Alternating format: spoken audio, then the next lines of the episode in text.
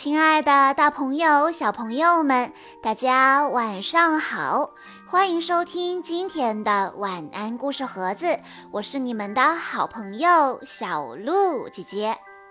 今天我要给大家讲的故事是由来自青海门源县第一幼儿园的郑雨涵小朋友推荐，故事的名字叫做《花木兰》。花木兰的故事发生在古老的中国。在一九九八年的时候，花木兰的故事被迪士尼公司改编，出品了一部叫做《花木兰》的动画电影，讲述了花木兰替父从军、抵御匈奴入侵的故事。今天，小鹿姐姐就来给大家讲一讲这个勇敢的女孩的故事吧。从前，有一户姓花的人家，有个女儿叫木兰。当时，大家都认为女子应该在家里绣花、洗衣服、做饭。只有男子才能上阵杀敌，为家族争光。但木兰偏偏不遵循这些传统。她从小就跟着父亲练武术、学骑马。不知不觉，木兰长大了。这一天，木兰的母亲很早就起来，帮她梳洗、打扮好，准备送她去见媒婆。快出门的时候，木兰的奶奶花婆婆交给她一个苹果，祝她平安顺利，然后又让木兰把幸运蟋蟀带在身边。希望蟋蟀能够给他带来好运。从见到媒婆开始，事情就不太顺利。木兰既不会端茶倒水讨媒婆欢心，也不会回答媒婆提出的问题。什么是三从四德？更糟糕的是，幸运蟋蟀竟然蹦出了笼子，跳进了媒婆的茶杯里，闯下了大祸。媒婆气坏了，她诅咒木兰永远都无法为家族争光。木兰抹掉脸上的胭脂，解开头上的发带，难过的坐在花园里。父亲花狐走到他身边，坐了下来，指着一朵含苞待放的花儿，安慰女儿说：“你看，今年的花儿开得有多好啊！虽然这枝花儿还没有开，但它一旦绽放，一定会是最美丽的。”木兰听了以后，开心了许多。突然，街上响起了锣鼓声，大臣高声宣布：“匈奴入侵中原了！皇上亲下诏书，每家必须出一名男丁从军打仗。”花家没有年轻的男丁，只好由父亲亲自上阵。明日午时就是去军营报道的时间。晚上，木兰躲在墙角，看到父亲在练剑时跌倒了，他的心里一阵难过。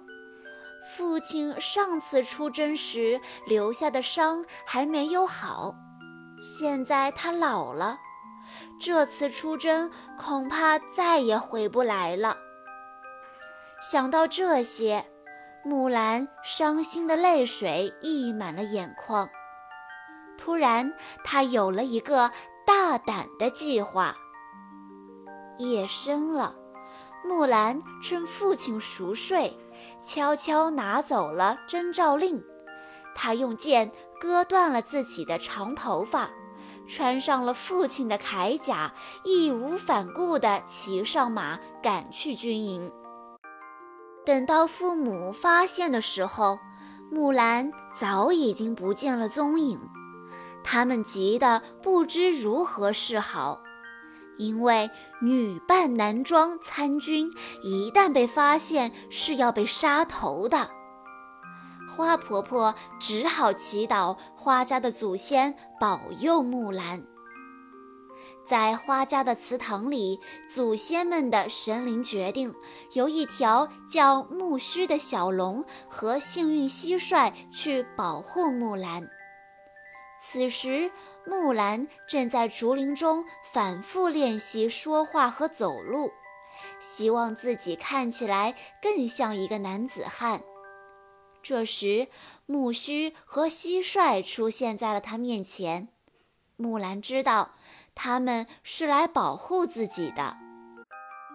木兰迈着大步走进军营，按照木须的建议，他故意摆出一副举止粗鲁的模样。这时，新校尉李祥走了过来，木兰紧张地把征召令递给他。还故意粗声粗气地说：“我叫花瓶，是花狐的儿子。”第二天一早，新兵训练开始了。李校尉把一支箭射到了一根高柱上，新兵必须手绑一块大铜牌，爬上柱子取下箭。士兵们没有一个人成功，木兰也摔了下来。在另一项训练中，李校尉教新兵们练习棍术。木兰想努力地做好，却一不小心把队伍搅得一团糟。新兵们在李校尉的带领下进行着各项艰苦的训练，无论是哪一项，木兰都努力像其他士兵一样去完成。爬山时，李校尉看到木兰累得瘫倒在地上，便叫她收拾行李回家。木兰可不是一个软弱的姑娘，她勇敢地站起来，继续前进。几天过去了，依然没有人能够爬上柱顶取下剑。这天，木兰突然想到了一个好主意。他把两块铜牌系在一起，借助绳子的摩擦力，奋力爬到了柱子的顶端，成功的取下了那支箭。士兵们都为他高声欢呼，就连李校尉也开始对他刮目相看了。每一天，木兰都和其他士兵一同吃饭，一同休息，一同训练。没有人能够看出来，她其实是个姑娘。一天中午，木兰偷偷地溜到河里洗澡，没想到她的几个战友也来了。幸亏木须假扮成水蛇，把他们吓回了岸上，这才没有露馅儿。终于，新兵的训练派上了用场。李校尉收到了前方要求增援的急令，部队立刻踏着雪出发了。在一处山谷中，他们遭遇了匈奴士兵的突袭。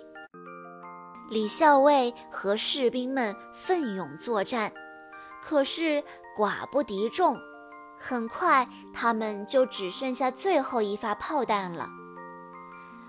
把最后一发炮弹。对准匈奴首领，李校尉高声命令道。正在这时，木兰看见了山顶上厚厚的积雪，正好在匈奴兵的上方。他灵机一动，抢过最后一发炮弹，对准山顶猛然发射过去。木兰的计划成功了，炮弹的爆炸引发了雪崩。匈奴将士们全被埋在了大雪当中。匈奴将军恼羞成怒，挥动利剑刺向木兰。危急时刻，李校尉冲过来与匈奴将军展开搏斗，对方倒下了，木兰也受了重伤。不远处，雪崩来势汹汹地逼近了他们。木兰的战马向处在危险中的木兰飞奔而去，木兰看准机会跨上马，顺势把李校尉也拉到了马上。没想到战马带着木兰他们滑下了悬崖，幸亏士兵们用弓箭射出了绳子，木兰眼疾手快，用绳子绑住了战马。士兵们合力把他们拽了上来。李校尉感激地对木兰说：“谢谢你救了我的命，从现在起，咱们不分你我。”士兵们欢呼着，夸奖木兰是他们当中最勇敢的人。回到军营，李校尉连忙找来军医，给重伤的木兰处理伤口。军医发现，这位勇猛的士兵竟然是一名女子。按照军法，木兰罪当处死，但李校尉不忍心这么做。一命抵一命，现在我们两不相欠了。李校尉说完，便带着军队赶赴京城。木兰一个人孤零零地跪在雪地里。木须和蟋蟀在一旁安慰着他。正当他准备带着木须和蟋蟀回家时，忽然听到峡谷中传来了一阵号角声。原来匈奴的将军还没有死，他带着几个匈奴人正朝京城的方向奔去。木兰知道自己必须打起精神，立刻去报信。此刻，京城里一片欢腾，李校尉和他的大军正在百姓的欢呼声中走向皇宫。就在这时，木兰追来了，他焦急地向李校尉汇报：“匈奴将军还活着，可能已经混进京城。”可是李校尉却不相信他的话。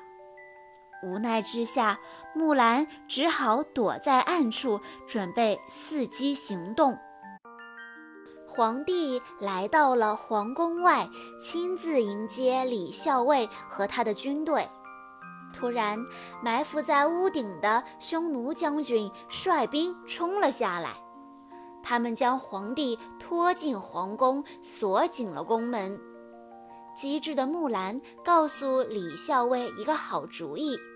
让士兵们都装扮成宫女，用腰间的红绸缎绕着柱子爬上宫墙，翻进宫，就像平时训练取剑那样。